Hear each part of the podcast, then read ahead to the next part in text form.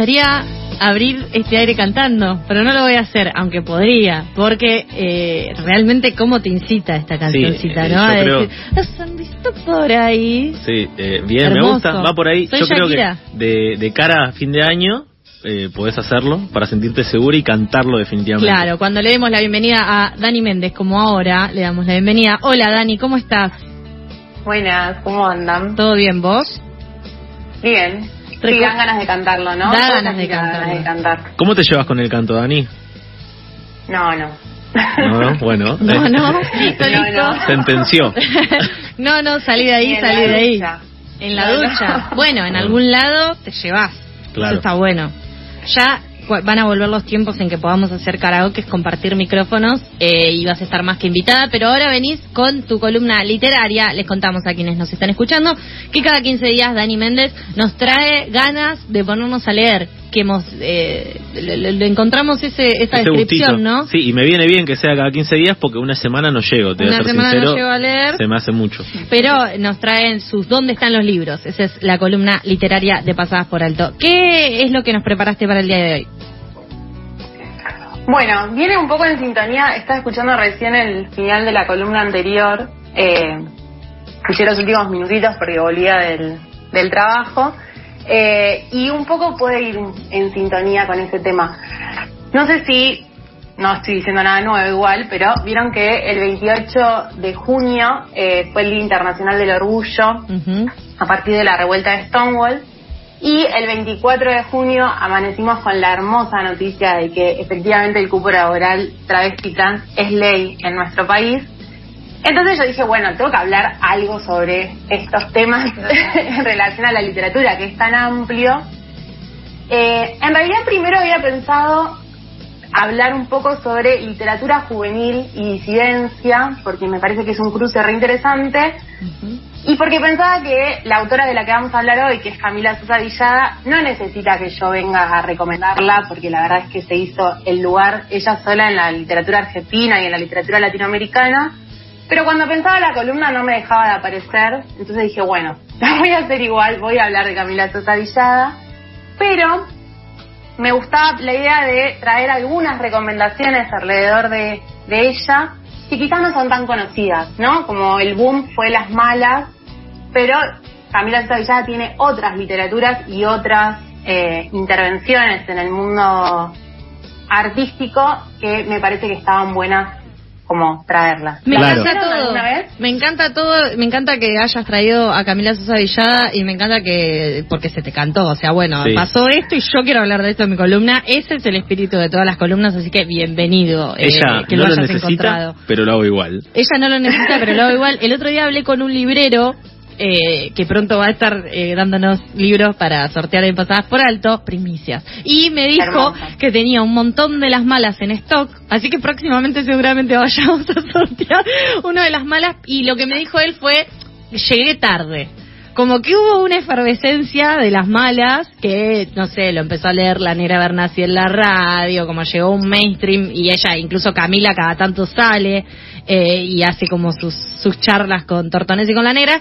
Y hubo ahí como un- una ebullición, ¿no es Sí, cierto? sí. Eh, y- pero está bueno esto de ir más allá más allá del, Del hit, hit, sí. literario eh, y, y encontrar otras cosas porque la verdad que es súper interesante y ella también eh, cuando lee, cuando proclama casi, cuando a veces hace vivos en Instagram leyendo, llorando, desgarrándose, la atraviesa muchísimo la literatura y es hermoso. Es hermoso que a alguien le pase eso y que lo pueda transmitir y compartir, que eso es eh, tipo gracias por ser contemporáneos a ella. Eh, comparto eh, el entusiasmo por escuchar algo que no suena en todas las radios, o sea, no vamos a escuchar ese libro que suena en todos lados, Eh, pero te quiero preguntar, vos dijiste, eh, hablaste de literatura juvenil, digamos, eso, mm, ¿cómo, cómo se clasifica? ¿Qué tipo de edad eh, incluiría? No, lo podemos dejar para otra columna, también es, es un poco la idea, Bueno. pero para adolescentes, ¿no? De 12 en, en adelante, está bueno también pensar, bueno, qué leen y qué libros, esta idea que siempre decimos de las editoriales independientes, bueno, también están trabajando con la literatura infanto-juvenil y están produciendo y escribiendo eh, literatura muy interesante. Que me pareció que estaba buenísimo para hoy, pero bueno, me apareció Camila y no pude ignorarla, así que... Bueno, se van abriendo entonces nuevos temas para, para las próximas columnas y ahora le, vamos a meter de lleno a, Camila. Sí, a Camila, que... Y aparte, pará, perdón, hoy es el día de Córdoba. Y ella es cordobesa. Sí, me dijo. Así que queda por eso. Queda bárbaro eh, en, el, en el día también. Parece a propósito, sí, sí. Eh, claro, bueno, ella, su novela más conocida es Las Malas, ¿no? Eh, que en realidad es del 2019, pero como bien dijeron, el punto de ebullición más alto fue en el 2020, ¿no? Como fines de 2019 y 2020 eh, fue como mucho más leída, pero tiene otras obras que ahora, ahora vamos a hablar. Eh, pero me gustaría arrancar con que no solamente Las Malas es una novela muy interesante, sino que aparte fue reconocida con el premio Sor Juan Inés de la Cruz, que para quienes no lo conocen es un premio muy importante que dan en México para las escritoras de América Latina y el Caribe, y por primera vez una escritora travesti fue reconocida. Eh, y además, algo que también me parece hermoso en relación a las malas es que, no sé si sabían esto, pero ella escribió un blog. ¿Vieron que tiene un libro de poemas que se llama La novia de Sandro? Sí, ese fue el primero que leí de ella, que no sé si lo compré o lo robé de una feria del libro, perdón, disculpen. Eh, y después se lo presté a una amiga, no sé qué, y lo tuve perdido un montón de tiempo y había un montón de... Los, te lo voy a traer para que lo leas al principio. Dale, dale. Igual yo no quiero ser cómplice de ningún delito, digo.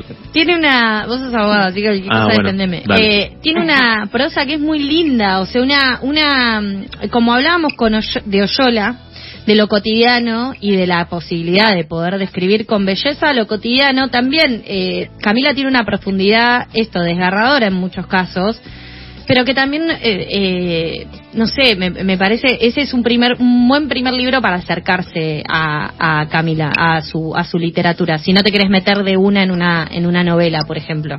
Con estos tiempos dispersos, pandémicos, también por eso un poco es el motivo de la columna, eh, es un buen librito para, para arrancar.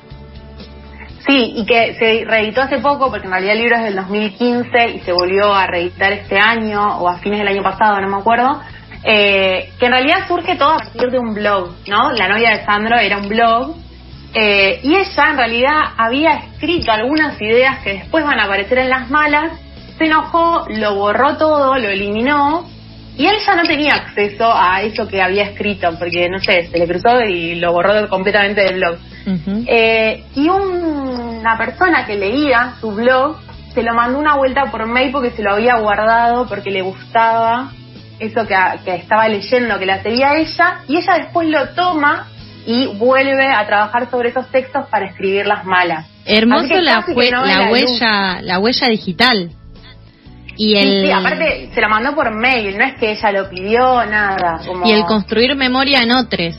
Sí, podría haber perdido todo. Claro, pero además... Podría haber perdido todo. O sea, vos lo borrás, elegís borrarlo, pero como estuvo en internet y alguien más lo vio, sí quizás esto, te guardaron la memoria tuya o tres, que, sin consenting, pero bueno, eh, pero se lo guardaron y lo tienen y también es eso de que de, esa huella de que vos tocas y queda todo y sigue dando vueltas por internet. Hay un dicho que lo diré en inglés y en español que oh es once eh, on internet, always on internet. No sé si lo dije bien, pero básicamente es una vez en internet, siempre en internet. Claro, una vez que lo pones ya no sale más. Claro. Sí, eh, bueno, y yo quería que escucháramos un pedacito del discurso que mm, dio Camila Sosa cuando recibe el premio Sor Juan Inés de la Cruz. Eh, te lo recomiendo igual completo, van a YouTube, está, son creo que 15 minutos, pañuelitos al lado y lloran. Yo ayer lo estaba escuchando de vuelta para elegir qué fragmento pasar hoy y no sé, volví a llorar porque la verdad es que ella te, te transmite un montón de cosas cuando, cuando habla. Eh, no sé si quieren que pasemos ahora un pedacito del, discurso. Lo escuchamos. Parece mentira que en pleno 2020, en este mundo tal y como está, una deba agradecer que se le otorgue el premio Sor Juana Inés de la Cruz a una escritora trans, como si una tuviera que seguir pidiendo permiso, dando las gracias, diciendo perdón y perdón por cada paso dado. Les felicito. Hoy el mundo es un poco más justo y por lo tanto más bello. Y como a mí no me asusta la mentira y tampoco caer en obviedades, Les agradezco el coraje y lo inesperado. Se sienta un precedente con esta indecente escritora travesti que recibe tamaña distinción y como dice Susie Shock, mi comadrita, se inaugura la venganza de las travestis, por donde menos se lo esperaban, que es a través de la palabra. Y ahí menciona también a Susie Shock, que es otra gran escritora. Eh, el otro día eh, eh, empecé a leer Realidades, que es un poco como una compilación de, sus escritos.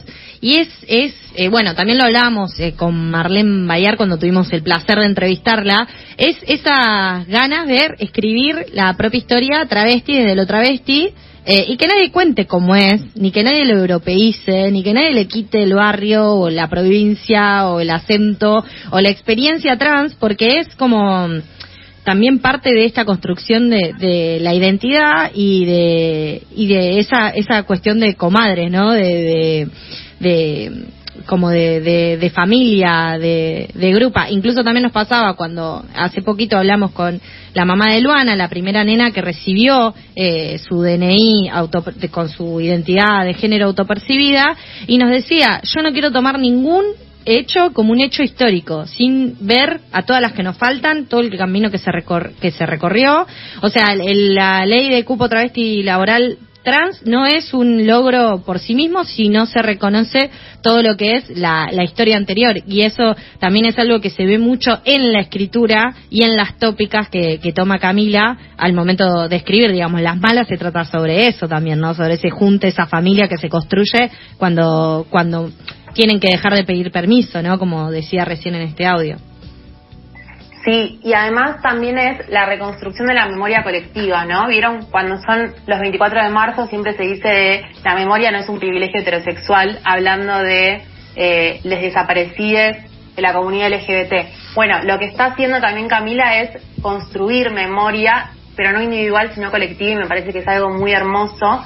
Y me parece hermosa la idea de que eh, la venganza es a través de la palabra, ¿no?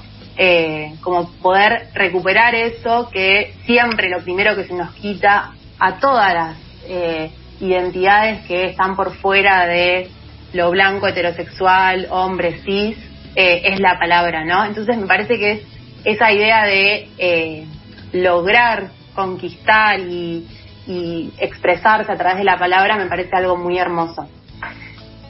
Y eh, les recomiendo, bueno, que busquen esa, ese discurso que da cuando recibe el premio, porque realmente es, muy hermoso todo lo que dice. Es esto de que decimos de que mm, Camila Sosa Villada tiene la, el potencial de transmitir un montón de cosas todo el tiempo, incluso cuando hace los videos en Instagram, que me encanta porque se corre de lo que se supone que debería ser una escritora y ella juega con eso y se ríe de eso.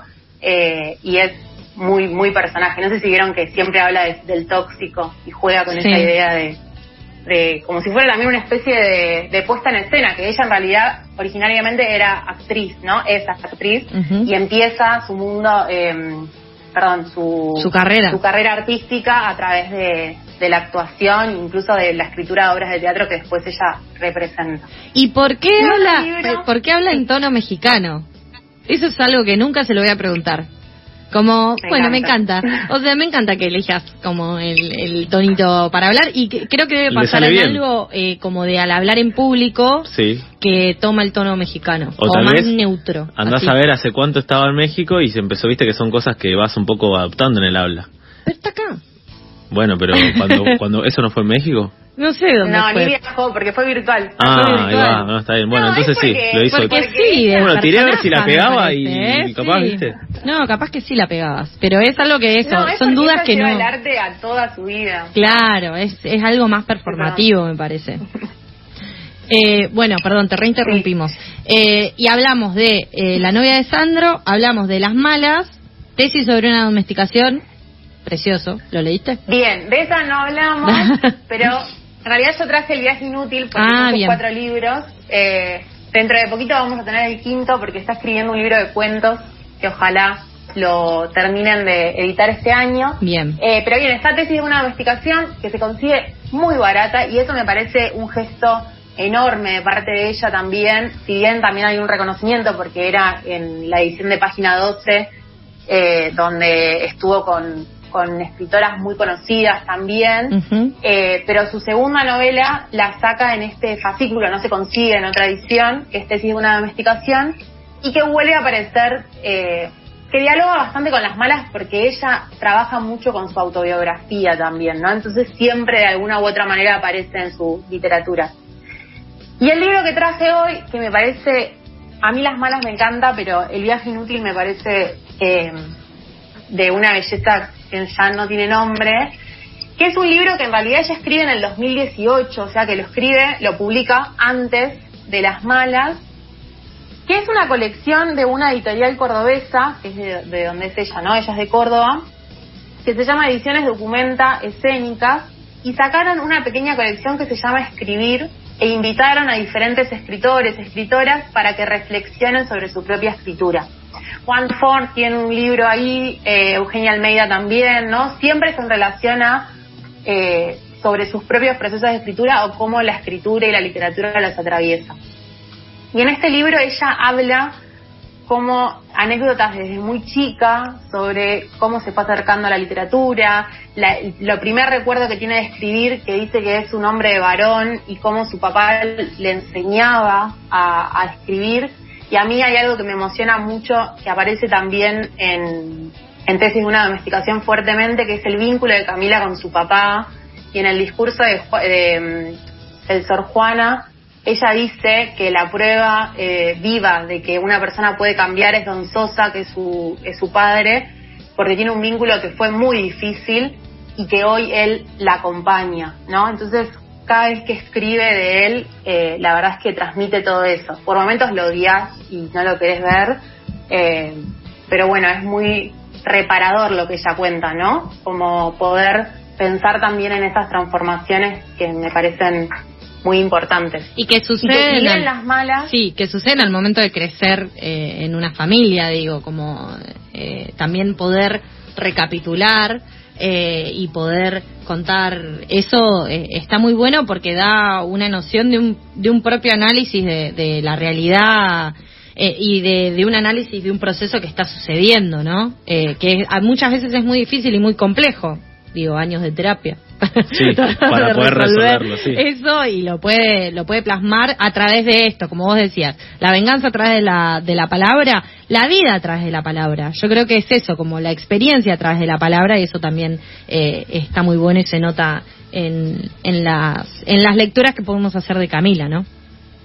Sí, aparte ella siempre dice esta idea de, eh, digo siempre dice porque en general en las entrevistas siempre aparece, en sacar belleza de eh, las experiencias que fueron terribles o de, incluso también del horror, no por negarlo, o sea, no hay una cuestión de negarlo, sino poder encontrar la belleza también en esos lugares y yo creo que eso es las malas también, ¿no? Y toda la literatura igual de Camila Sosa Villada. Eh, incluso la contratapa del libro dice es la furia travesti, pero es la fiesta travesti, ¿no? Y es esa combinación permanente en toda la literatura y en todos los escritos de Camila Sosa Villada o las eh, diferentes interpretaciones que ella hace, tanto en las redes como en otros espacios, en la que todo el tiempo convive eso, ¿no? Eh, y me parece re interesante porque yo justo hace poquito hablábamos con unas amigas y ellas me decían que en el último tiempo se habían alejado un poco de la literatura, ¿no? Y habían estado leyendo mucho teoría. Y a mí me pasa particularmente que yo entiendo un montón de otras historias y de realidades y me abre muchísimo más la cabeza la literatura que el texto teórico, ¿no? No porque esté eh, corriendo a un lado de la teoría ni nada por el estilo. Claro, no querés armar una grieta acá, simplemente no, no, es tu No, no, porque si tenés un problema con la teoría, decilo, decilo. eh, pero sí esto, ¿no? Como me parece que hay algo en la literatura que tiene el potencial de eh, interpelarnos desde múltiples lados y que tampoco es políticamente correcta la literatura, ¿no? De hecho, cuando lo es, hay algo ahí que no está funcionando. Entonces, todos esos eh, matices que encontramos y todas esas contradicciones que aparecen en la literatura, me parece que nos enseñan muchísimo más que otras cosas, ¿no? Eh, bueno, y hablando con ellas me decían que en el último tiempo volvieron a leer, volvieron a conectar con la ficción y se habían dado cuenta que tenían esta idea de desvalorizarla de alguna manera, ¿no? Así que mi recomendación es que si alguien quiere eh, porque no termina de, entender o porque no termina de, empatizar o lo que sea con una realidad que no es la propia, vaya a la literatura y va a encontrar maneras de, de comprender algo que quizás no lo termina de entender racionalmente, pero emocionalmente pasa por otro lado. Qué linda recomendación que acabas de dar. Realmente muy muy hermosa, como como bueno todo lo que es eh, el hablar alrededor de, de esta de esta autora que es Camila Sosa Villada, pero también de, de, estos distintos procesos y de, de, las puertas que abre la literatura, ¿no? Que cuando estamos acá en, buscando los libros, ¿dónde están los libros? Justamente los buscamos para, para poder eh, encontrar eh, algún tipo de, de, de, salida, ¿no? Porque muchas veces lo que hace los libros son eso, permitir viajar, permitir eh, imaginarse otras cosas que no son posibles o que no nos están pasando o que nunca nos van a pasar por nuestra experiencia, pero sí sentirlas eh, con, con toda la, la, emoción que, que, eso sugiere, ¿no? Que, que eso es lo, lo, valioso y lo que uno rescata cuando dice qué bueno este libro, qué bien me puedo transmitir este autor, esta autora, este autore, eh, esta situación que nunca la podría vivir, por ejemplo. Con un nivel de detalle, en general, mucho más profundo que lo que te puede brindar eh, una película o una obra de teatro que te brindan otras perspectivas, pero, pero bueno, desde la literatura eh, tal vez eh, sucede esto que, ella menciona. Digo, te puedes meter muchísimo más en una historia porque hay mucha más información eh, ahí que, que, recibís y en base a eso puedes entender mejor un montón de situaciones que no te tocan de cerca. Sí, totalmente. Así que la ficción salva, no es menor esa, esa idea. Eh, y por último, les traigo otra pequeña recomendación sobre el universo de Camila Sosa Villada. Es que a principio de año, del año pasado en realidad, de la pandemia, no sé si escucharon que el, Centro Cultural Kirchner sacó unos diarios de, aislamiento eh, sobre diferentes escritores que fueron trabajando, sobre todo con esta incertidumbre, ¿no? Que ahora nos parece medio una peli medio lejana, pero que fue bastante Sí, fue, Era, era una joda y quedó, ¿no? Eran 15 días, un año y medio. Un par de meses. un par de meses. Era una joda y quedó. Sí. Eh, no están en la página del CCK, no sé por qué no se pueden buscar, pero si ponen diarios de aislamiento CCK, Camila César Villada en Google, aparecen. Así que se pueden leer. Eh, escribió ella, escribió Martín Coan, Mariana Enríquez, Dolores Reyes, Dani, Dani Umpi, Cabezón Cámara, un montón de escritores, Pedro Saborío también fueron como cuatro entregas de cada escritor hablando algo en relación a la pandemia, al aislamiento, el contexto en el que estábamos viviendo.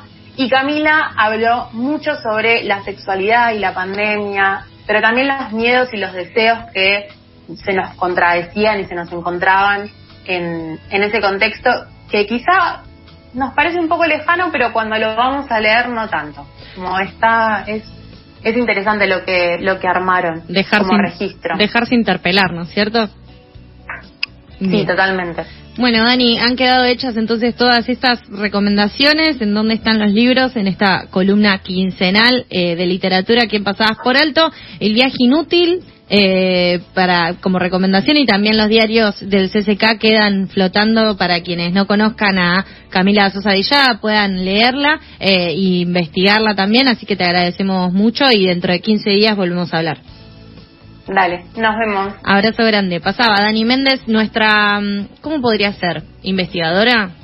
Nuestra literaria es mucho. Pero como que está buscando los libros, la buscadora. curadora, de libros. recomendadora de libros también.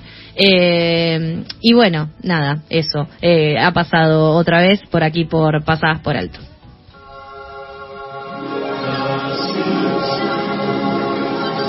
Pasadas por Alto un programa que tranquilamente podría explicarse con memes de los Simpsons.